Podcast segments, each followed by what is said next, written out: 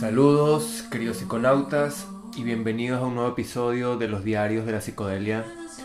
Mi nombre es Milcor Acevedo y les recuerdo que también pueden visitarnos a través de Instagram y Facebook, así como dejar cualquier eh, comentario, opinión, sugerencia en el correo electrónico diariosdelapsicodelia.gmail.com Hoy tengo una triste noticia, un poquito triste para algunos de ustedes, porque este será el último episodio por una buena temporada. Las circunstancias me obligan a dedicar mi tiempo, concentración y energía a otro proyecto distinto. Qué tristeza. Eh, espero estar de vuelta lo más pronto posible, no se preocupen. Así que por los momentos voy a obsequiarles a modo de despedida, de despedida parcial y temporal, eso espero, un capítulo bien nutrido e intenso y larguito además a ver si lo disfrutan. En fin, el episodio de hoy se titula Breve resumen histórico del desarrollo del pensamiento místico. Así que hoy nos vamos a poner bien místicos, pero bien requete místicos de verdad. Voy a desarrollar a continuación lo que pienso que fue el desarrollo histórico de la conciencia religiosa o mística en el Homo sapiens. Bueno, lo que yo y muchísima gente eh, mucho más preparada que yo pensamos a mí, la verdad es que muy rara vez se me ocurren ideas completamente originales, ni en mis trances más intensos con psicodélicos, ni con tres porros de María encima. Lo que suele ocurrir es que mis apreciaciones son luego confirmadas por un sinfín de textos y testimonios, ya sean en el campo del ocultismo, del esoterismo, religioso o científico, lo cual muchas veces me lleva a pensar que mi intuición la verdad es que no está demasiado desencaminada. Este es un tema en particular que ya he explorado en el lejano capítulo número 6 titulado Las drogas psicodélicas y el nacimiento de las religiones, que invito a todos a escuchar si aún no lo han hecho. Pero hoy vamos a explorar eh, nuevas aristas. La idea de este capítulo surgió mientras veía un documental hace algunas semanas, creo que fue en National Geographic, si mal no recuerdo, sobre las civilizaciones primitivas. El narrador, con un tono claramente paternalista, afirmaba, al hablar sobre el animismo, el animismo del cual se cree fue el pensamiento o la doctrina religiosa más antigua de la humanidad, que el hombre primitivo pensaba que todo a su alrededor tenía alma, solo que decía el, el narrador con ese tonito, el cual me exasperó, pues ese tonito condescendiente del narrador, Así como que pobrecitos esos salvajes pensando esas tonterías, vaya por Dios. Y yo lo que pensaba era, bueno, sí, y tenían razón, y, y seguían teniendo razón todas esas tribus mal llamadas primitivas que siguen pensando aquello en la actualidad, eso de que todo alrededor tiene alma, o más bien conciencia. Esa es la base del animismo. Citemos la definición del animismo. El animismo, del latín anima o alma, es un concepto que engloba diversas creencias en las que cualquier elemento del mundo natural, montañas, ríos, el cielo, la tierra, determinados lugares, espíritus, plantas, animales, árboles, etc., están dotados de movimiento, vida, alma o conciencia propia. Cual tiene, para mí, completa lógica. Lo he dicho en más de una ocasión en estos diarios, las civilizaciones primitivas y antiguas estaban mucho más conectadas con la esencia de la verdad, de la realidad, del universo, que nosotros los hombres modernos, obnubilados y cegados por el cientificismo y el empirismo, es decir, completamente cegados por la necia necesidad de no creer en nada que no pueda ser demostrado o percibido a través de nuestros sentidos o por nuestros instrumentos científicos. Básicamente, si no lo percibo, no existe. Ese es el pensamiento actual. Lo cual es algo absolutamente absurdo, por cuanto los propios científicos, por ejemplo, han reconocido recientemente que el cosmos está conformado en un 85% de materia oscura, sin peso, energía ni materia, de ahí su nombre, que no puede ser registrada ni percibida a través de ningún instrumento. Ante eso, por supuesto, no hay respuesta, porque sencillamente no la hay. ¿Qué sucedería si los seres humanos por alguna razón careciéramos de alguno de nuestros cinco sentidos, del oído, por ejemplo? Pues estaríamos convencidos de que el sonido no forma parte de la realidad y estaríamos equivocados, claro. Lo mismo ocurre con el ciego, para quien los colores, por ejemplo, no existen, o con el pobre pececito atrapado en su pecera, para el que la realidad no es más que un pequeño rincón acuático. Y todos estarían equivocados, al igual que nosotros lo estamos al suponer que la realidad es tan solo aquello que podemos percibir a través de nuestros limitados sentidos sensoriales. No, nunca podremos desprendernos de la extrema arrogancia inherente a nuestra especie. Una arrogancia que nos ha vuelto ciegos ante la obvia existencia de otras realidades y dimensiones inasequibles a nuestros limitados sentidos sensoriales. Pero de lo que estoy convencido, al igual que muchísima gente, es que hubo un tiempo en que ese sentido extrasensorial que nos permitía vislumbrar o al menos intuir una realidad, digamos, etérea, suprasensible, estuvo mucho más desarrollado ese potencial, esa cualidad en los seres humanos en el pasado, cuando aún no estaba corrompido por completo por la ciencia y el progreso. Lo hemos perdido, se nos ha atrofiado por falta de uso ese tercer ojo, ese sexto sentido extrasensorial. Y ojo, bien lejos de mí renegar de la ciencia y del progreso, pero el error que ha cometido la humanidad desde hace ya muchos siglos es el de haber renegado de los conocimientos ancestrales y haberse puesto una venda ante los ojos en adoración a la ciencia, en lugar de haber buscado un equilibrio, una síntesis entre el conocimiento milenario y los avances científicos y tecnológicos. Y que sin duda la ciencia también puede convertirse en un fanatismo más, al igual que cualquier doctrina religiosa. Qué duda cabe, repito, de que civilizaciones antiguas como la sumeria, la egipcia o la caldea por no mencionar civilizaciones mucho más tribales o primitivas, poseían una mejor comprensión y estaban en mucho mejor contacto y en equilibrio, por supuesto, con esas fuerzas, poderes y energías que están a nuestro alrededor en todo momento. Y así nos ha ido a nosotros. Basta echar un vistazo a los periódicos cada mañana para darnos cuenta del estupendo trabajo que hemos hecho alejándonos y renegando por completo de la espiritualidad, del conocimiento sagrado, ancestral místico. Un gran aplauso para todos nosotros, los descreídos hombres modernos. Pero como decía, el ser humano primitivo estaba en contacto perenne con esas fuerzas. Las presentía, las experimentaba, aún las sigue experimentando en muchas latitudes del planeta, en regiones apartadas de Latinoamérica, de África, de Asia, cada vez menos por desgracia. Esa capacidad natural de percepción la hemos ido extraviando poco a poco. No solo gracias al avance de las ciencias y el materialismo, sino también, paradójicamente, gracias al dogmatismo de las religiones monoteístas. Porque la verdad, la realidad, Dios, si se quiere, aunque como siempre digo, evito utilizar ese concepto siempre ligado a terribles malentendidos y malinterpretaciones, la verdad, la realidad solo puede ser experimentada, nunca comprendida, mucho menos transmitida. ¿Cómo no creer en algo que se experimenta en cada vibrante célula de tu cuerpo? Es completamente absurdo.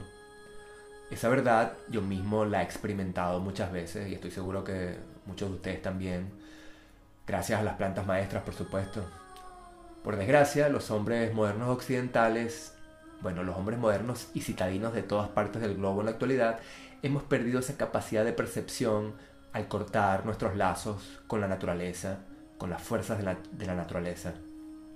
Nos hemos vuelto seres desvalidos y alejados de la esencia, de la verdad. Razón por la cual, a personas como yo, no nos queda más remedio que experimentar esa verdad intransmisible, repito, más que a través de las plantas maestras, los generosos y sabios emisarios de la madre naturaleza y del universo entero. Otros seres mucho más evolucionados que yo son capaces de experimentar esa verdad a través de caminos más sublimes como la meditación y la contemplación. Debo decir que yo estoy intentando emprender también ese arduo camino, pero la experimentación es la misma. La experimentación mística es siempre la misma de una u otra manera. Es la experimentación del uno. Y en la experimentación siempre hay verdad, pura verdad, es imposible que alguien pueda convencerme de que lo que he experimentado no es verdad. Eso jamás podría suceder.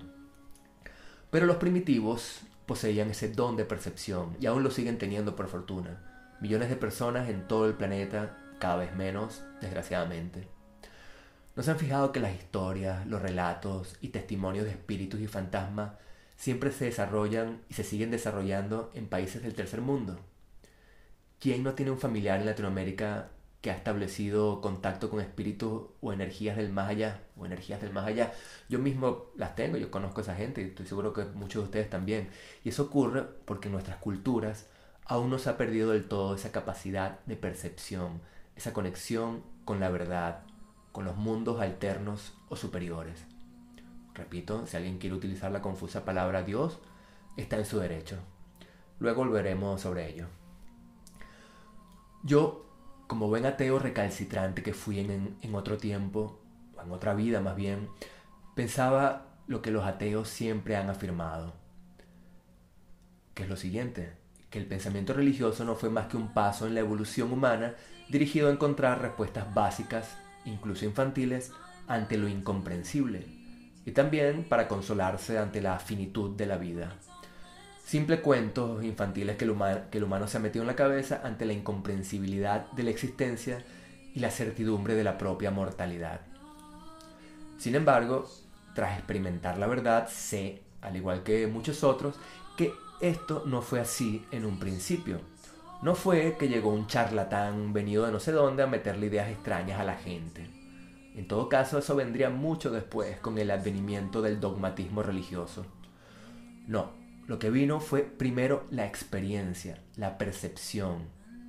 En ello también contribuyó, por supuesto, también contribuyeron las plantas maestras, en especial la psilocibina presente en los hongos mágicos que el Homo sapiens primitivo encontró a su paso. La famosa teoría del mono drogado de Terence McKenna que ya hemos nombrado infinidad de veces. Sí, claro, aquello también contribuyó en gran medida a desarrollar la conciencia mística en el hombre, por no hablar de ciertos y cruciales empujones y ayudas extraterrícolas, siderales. No, ciertas ayudas de las cuales no vamos a hablar en este episodio. Estas plantas fueron puestas en nuestro camino para acelerar esa comprensión y también para aclararla, para intensificar esa percepción. Pero la intuición, la capacidad, esa capacidad de percepción ya estaba en el Homo sapiens. Del mismo modo que en otros animales existen muchísimas capacidades de percepción de las cuales nosotros carecemos. Carl Gustav Jung, erudito clarividente como pocos, siempre sostuvo, al igual que muchos otros académicos, que todos los hombres poseemos la intuición de que efectivamente existe una realidad o una verdad más allá de la realidad visible. Esto es, sin ir más lejos, el pensamiento religioso o místico, el cual es innato, según Jung, y no únicamente aprendido como nos ha, nos ha aprendido, como nos han querido enseñar. Es algo con lo que nacemos. Eso ya debería hacernos pensar. Es una intuición natural que todos llevamos por dentro. Y la biología, la genética nunca se equivoca. El pensamiento místico es innato. Es la ciencia, el materialismo, el ateísmo los que han intentado, infructuosamente creo yo, extirparnos esa intuición, o más bien esa certeza. Yo, por ejemplo, soy la prueba viviente. pequeño paréntesis. El éxito de las películas de terror con temas sobrenaturales, que cada vez son más populares, se multiplican como champiñones, ese éxito de las películas de terror se basa en esa intuición natural, consciente o inconsciente, de que hay mundos o fuerzas o espíritus más allá del nuestro.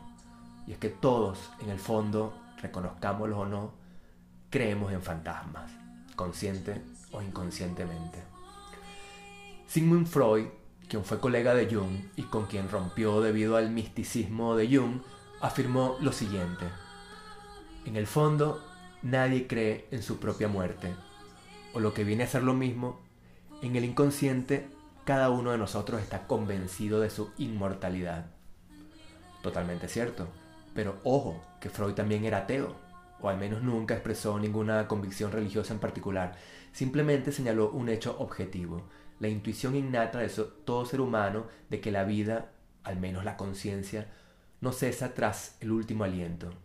Y repito, una intuición innata, universal, incluso biológica, podríamos decir, deberíamos, debería ser muy tomada en cuenta. ¿Para qué querría la naturaleza inocular, inocularnos esa certeza de ser falsa? no tiene demasiado sentido, incluso hablando de modo científico y, o evolutivo. Y no estoy sugiriendo, por supuesto, que nos esperan ángeles alados y rubios y un paraíso entre nubes de algodón tras nuestra muerte física. Todas esas tonterías que nos han metido en la cabeza las religiones dogmáticas. Insisto, donde hay explicación, teorías, incluso imágenes, no puede haber verdad. La verdad, la verdadera realidad, es por definición incomprensible, inaprensible, intransmisible, incomunicable. La verdad se fuma en todo momento como arena entre los dedos. No, estoy hablando de la permanencia, de la trascendencia de la conciencia, lo que muchos han denominado alma, pero yo prefiero calificarla o denominarla conciencia. La permanencia y la trascendencia tras la muerte física de nuestro cuerpo tras la muerte cerebral de nuestra pequeña parcelita de conciencia, esa pequeña parcelita de conciencia que forma parte de la conciencia universal, del todo, que es el uno. Y esa gran conciencia universal de la que todo forma parte, muchos han querido catalogar como Dios. Por cierto, creo fervientemente, al igual que muchos otros psiconautas, entre ellos mi adorado Ram Dass, que una experiencia psicodélica de alto voltaje reproduce fidedignamente ese momento de muerte física y trascendencia de la conciencia y ayuda a prepararte, momento más traumático de nuestra vida junto con el nacimiento. Y de eso siempre han ido los grandes rituales mistéricos de la antigüedad. Experimentar la muerte y la resurrección, que no es más que la experimentación de la muerte del ego, nuestra identidad y la trascendencia de nuestra pequeña fracción de conciencia que retorna al punto de origen, al uno. Pero en cuanto a todo esto, no es más que eso, puro misterio, misterio sagrado. De lo que no se puede hablar, mejor callar la boca, decía el filósofo Wittgenstein. Pero volvamos al inicio de nuestro capítulo, siempre yéndome por las ramas, no hay manera. El animismo, hablábamos del animismo. El ser humano primitivo comprendió y aún sigue comprendiendo que todo a nuestro alrededor estaba compuesto de almas, o si se prefiere, de conciencia, conciencias unitarias, individuales, es decir, engañosamente individuales, que en última instancia forman parte de una gran conciencia universal. Eso, repito, recibe según muchos el nombre de Dios. Término que siempre intento evitar, repito. Ramdas lo decía, Dios es pura conciencia. De modo que todos nosotros somos parte de ese uno. Esa es básicamente la experiencia mística, la experiencia del uno. Experimentar ese uno. Esa comprensión, según el budismo, te encamina a la liberación. El universo es mental, todo es puramente. Primer principio del hermetismo. Comprensión sin conocimiento, afirmaba Aldous Huxley. Y esa fue la comprensión que tuvieron los antiguos, los mal llamados primitivos, así llamados con sorna y con descendencia por el hombre moderno. La comprensión de que todo tiene alma, es decir, conciencia. Por tanto, era perfectamente lógico y aún más perfectamente acertado que el primer sistema religioso universal, ojo, universal, en todas partes del planeta se llegó a la misma percepción y a la misma conclusión. Era perfectamente acertado que el primer sistema religioso universal fuera el animismo, el cual, muchos milenios más tarde, desembocaría en el panteísmo, es decir, la creencia de que todo cuanto existe participa de la naturaleza divina porque Dios es inmanente al mundo. Y el animismo, lógicamente, también desembocó muchos siglos más tarde en el politeísmo. Y esto es lógico, ¿no? Si todo tenía alma o conciencia, si el uno original se había fragmentado, ilusoriamente recordemos, en una miríada de infinitos componentes, algunos de ellos de extraordinaria potencia o energía, pues también era comprensible que el ser humano comenzara a rendir culto a esas diversas fuerzas fraccionadas. Y es que, tal como nos han enseñado las diversas corrientes místicas de la antigüedad, todas ellas emparentadas entre sí hasta el advenimiento de las religiones monoteístas, lo que la teosofía ha denominado la doctrina secreta, lo que nos han enseñado esas doctrinas es que la sustancia inicial, la conciencia universal, lo que muchos denominan Dios, se fragmentó en infinitas fracciones de conciencia y dio origen al mundo material con el fin de poder experimentarse a sí misma, lo cual tiene mucha relación con el Big Bang, que hablaremos más adelante. Como decíamos, el progreso espiritual y la liberación según el budismo se basa en la comprensión de la ilusión de esa separación, la comprensión del uno. De modo que, recapitulando, las creencias, el pensamiento religioso, en un principio nació sobre las bases de las intuiciones particulares de los Homo sapiens, de las percepciones individuales, es decir, de abajo arriba. El pensamiento religioso primitivo no fue impuesto de arriba abajo. Ningún charlatán, chamán o sacerdote lo impuso a quien estaban bajo su poder o influencia. Siempre estuvo en nosotros. Lo que fue impuesto de arriba abajo fue el posterior dogmatismo religioso, siempre falso, muchos milenios más tarde. Porque todo lo que intenta explicar y esquematizar lo que de por sí es inefable, incomprensible e intransmisible, ese misterio sagrado es de por sí y obligatoriamente falso y erróneo. Y así permaneció el ser humano hasta la, hasta la aparición del judaísmo monoteísta, doctrina que echó por tierra el natural animismo que a su vez derivaría en el politeísmo. Pero curiosamente, y según nos enseñan los grandes conocedores, investigadores y eruditos del Antiguo Testamento, en los primeros libros de la Torá, escritos o más bien transmitidos oralmente hace más de 3.000 años, el término Elohim, con el que se designa a Dios en los libros del Antiguo Testamento, el término Elohim es plural, es decir, los Elohim. Solo cuando aparece Moisés mucho después, Elohim, el término Elohim, pasa a ser singular. Y más tarde se, cambia a la palabra Yahvé. Nunca se utiliza la palabra Dios. Es decir, el propio judaísmo pasó del politeísmo al monoteísmo. Esto es algo, por cierto, que nunca se nos cuenta demasiado. ¿Por qué ocurrió esto? Según Sigmund Freud, en su interesantísimo libro Moisés y la religión monoteísta, Freud sugiere la hipótesis de que Moisés, mientras estuvo cautivo junto al pueblo hebreo en Egipto, se apropió de la doctrina monoteísta que defendió el faraón en el poder de aquel entonces, Akenatón. A Moisés le pareció apropiado el monoteísmo para fundar más tarde la religión que daría forma a su propio pueblo, el elegido, supuestamente el pueblo elegido. Pero el monoteísmo fue apenas un breve periodo en la larga historia de Egipto. A la muerte de Akenatón, el antiguo Egipto retornó a su tradicional politeísmo, mientras que el judaísmo prosiguió hasta nuestros días con el monoteísmo, algo que más tarde heredaría el cristianismo y el islam. A ver, no nos confundamos. Yo no estoy diciendo que el politeísmo sea lo correcto. Para empezar, no hay nada correcto. Yo no estoy diciendo que hay por ahí un sinfín de dioses que hay que adorar, obviamente. Solo estoy diciendo que el politeísmo fue la consecuencia lógica del animismo. Es decir, la percepción de la multiplicidad de fuerzas, energías y poderes que en última instancia conforman el uno primordial. El politeísmo es también dogmatismo puro y duro, al igual que el monoteísmo, y por tanto se aleja de la realidad, de la verdad siempre inacible.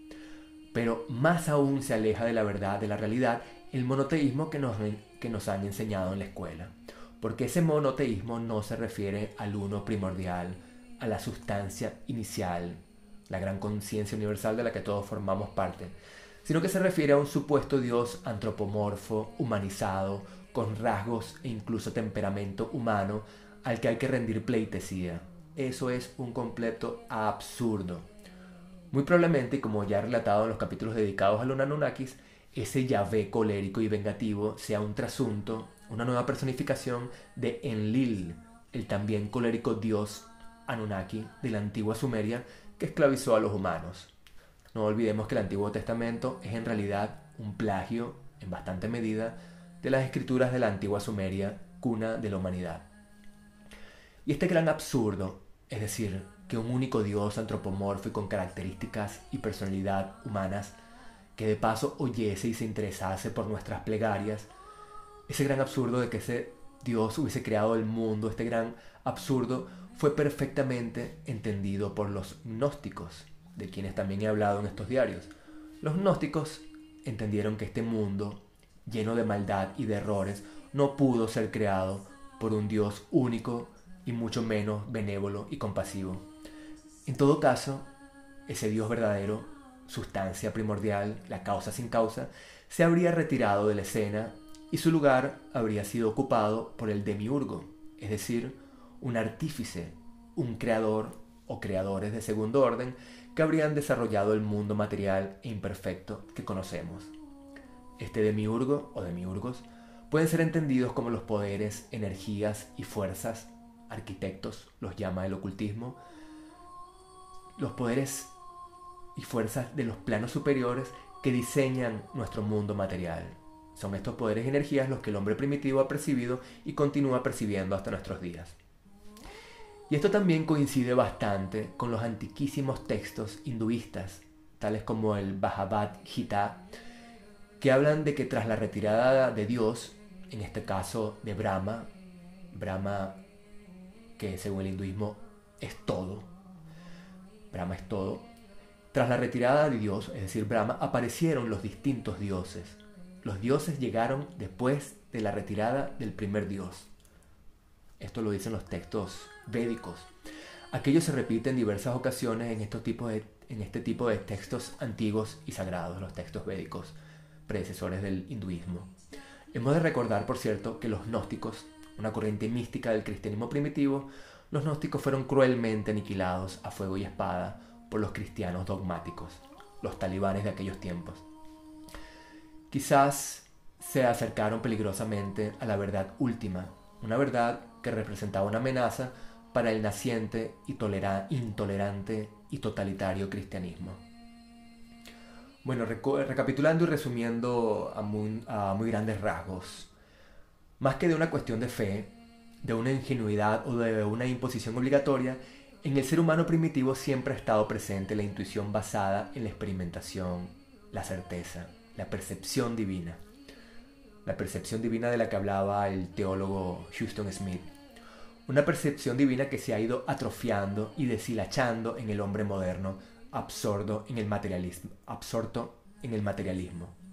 Un materialismo omnímodo, omnipresente que lo ha sumergido, que ha sumergido al hombre en la avaricia, la envidia, el consumismo, el hedonismo, el narcisismo, el individualismo y en última instancia en el malestar, la soledad y el sinsentido.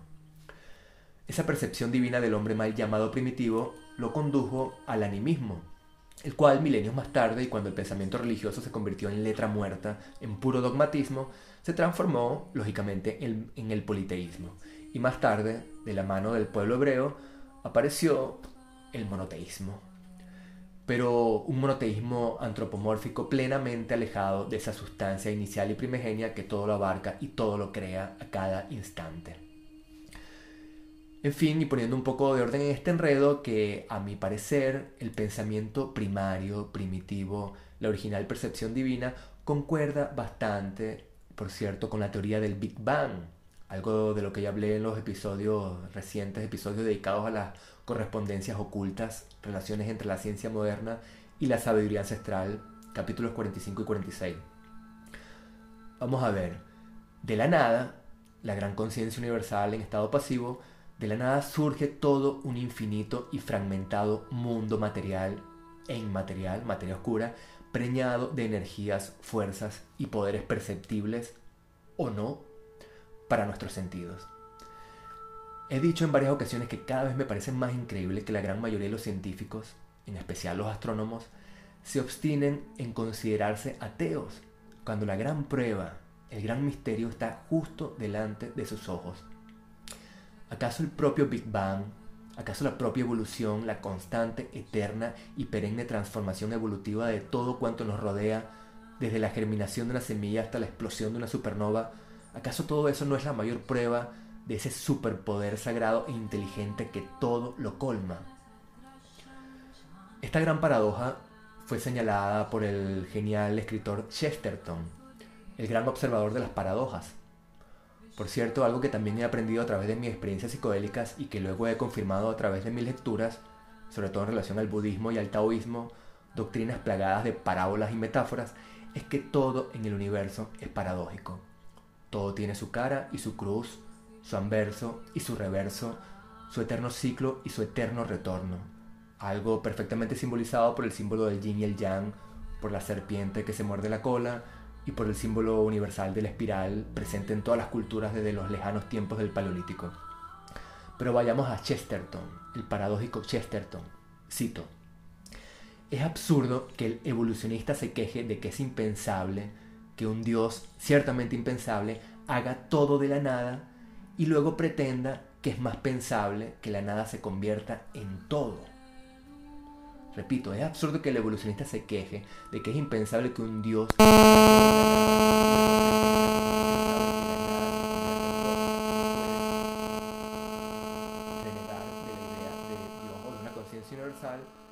y luego creer a pies juntillas en el Big Bang. Yo creo que se puede creer en las dos cosas al mismo tiempo. De hecho, se debería creer en las dos cosas al mismo tiempo.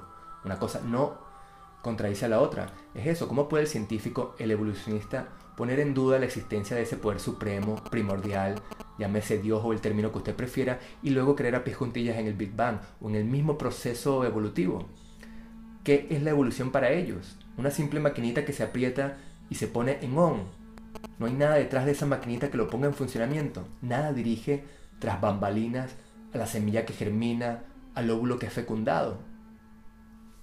Todo se pone en funcionamiento porque sí, por cuenta propia. Todo es un misterio, un misterio sagrado y lo será por siempre, por más que los científicos afirmen erróneamente, estoy por completo seguro, que poco a poco todo se irá desvelando. También he hablado en estos diarios que el desastre al que inexorablemente se encamina la humanidad y el planeta tiene bastante que ver con esa disociación, divorcio o desconexión que desde hace varios siglos se registró entre la ciencia y las inquietudes o certezas espirituales. Vivimos inmersos en un materialismo rampante que todo lo arrasa a su paso, literalmente. Pienso que la esperanza, o al menos parte de ella, radica en la recuperación de cierto espiritualismo, cierto misticismo, el cual debe estar alejado, por favor, de cualquier dogmatismo religioso que también nos ha ocasionado terribles daños. En relación a esa recuperación o renovación espiritual, los psicodélicos y las plantas maestras tienen bastante que decirnos. Por fortuna, no todos los científicos son tan ciegos y obcecados. Escuchemos las palabras del científico estadounidense de origen japonés Michio Kaku, uno de los físicos más destacados en relación a la moderna teoría de cuerdas, la cual se aproxima bastante a explicar lo inexplicable, la existencia de universos paralelos, la teoría de cuerdas. La teoría de cuerdas. Michio Kaku dice lo siguiente: Las leyes de la física se reducen a las armonías de esas cuerdas. La química son las melodías que se pueden tocar sobre ellas. El universo es una sinfonía y la mente de Dios es música cósmica que resuena por el espacio-tiempo. Y recordemos también las sabias palabras del maravilloso Albert Einstein, la siguiente. La profunda convicción de que existe una inteligencia superior cuyo poder se revela en el inmensurable universo forma mi idea de Dios. Pero por otro lado, en estos tiempos tan caóticos, tan extremos, la religiosidad también se ha vuelto cada vez más dogmática en las últimas décadas, más intransigente, más intolerante. En los países árabes, en Latinoamérica, en Estados Unidos, y en gran parte por culpa de los nefastos evangélicos, los más intolerantes e intransigentes de los ya de por sí intransigentes cristianos. Es que los extremistas, los extremismos se van intensificando cada vez más, con lo cual alcanzar el punto de equilibrio se hace también cada vez más difícil. Y en fin, voy a cerrar este largo y último episodio citando un texto de mi admirada Madame Blavatsky, pionera de la teosofía. Cito. El momento es más oportuno que nunca para la resurrección de las filosofías antiguas. Arqueólogos, fisiólogos, astrónomos, químicos y físicos se están acercando cada vez más al punto en que no podrán menos de tenerlas en cuenta. La ciencia física ha alcanzado ya los límites de la exploración y la teología dogmática contempla las fuentes de su inspiración agotadas. A menos que equivoquemos los signos, se aproxima el día en que el mundo recibirá las pruebas de que sólo las antiguas religiones estaban en armonía con la naturaleza y de que la antigua ciencia abrazaba todo aquello que puede ser conocido. Secretos largo tiempo ocultos serán revelados. Libros olvidados de épocas remotas y artes perdidas de tiempos que fueron brillarán de nuevo a la luz del día. Papiros y pergaminos de, inestimable importancia andarán por las manos de hombres que pretenderán haberlos arrebatado a las momias o encontrado por casualidad en criptas sepulcrales. Tablas y columnas cuyas esculpidas revelaciones llenarán de terror a los teólogos y confundirán a los sabios, serán descifradas e interpretadas. ¿Quién conoce las posibilidades del futuro? Pronto empezará una hora de desencanto y de reconstrucción. No, ya ha empezado. El ciclo ha terminado casi su carrera. Uno nuevo está a punto de principiar y las futuras páginas de la historia contendrán la plena evidencia y proporcionarán la prueba plena de que si los antecesores pueden ser en algo creídos, espíritus desde lo, de lo alto han hablado con el hombre y le han comunicado los secretos del mundo desconocido. Esto fue escrito hace ya siglo y medio, hace más o menos unos 150 años. Lamentablemente la profecía de Madame Blavatsky de que la ciencia finalmente se rendiría a la evidencia de la sabiduría ancestral, esa profecía está muy lejos de haberse cumplido. Creo que el divorcio entre ciencia y espiritualidad, entre cientificismo y sagrados conocimientos místicos de la antigüedad, se ha ido agrandando aún más con el transcurrir del tiempo. ¿Tendremos tiempo de evitar el desastre al que nos encaminamos? ¿Tendrá tiempo nuestra civilización, nuestro planeta? Dependerá de nosotros, de cada uno de nosotros, no de los gobernantes, no de los amos del mundo, no de los grandes capitalistas, no, de cada uno de nosotros la responsabilidad es individual. Tal como dijo el filósofo indio Krishnamurti, los cambios fundamentales de la sociedad solo pueden tener lugar con la transformación de la conciencia individual.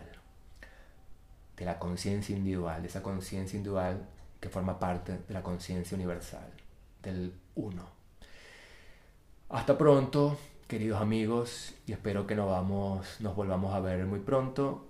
Pórtense bien, pero no demasiado. Chao.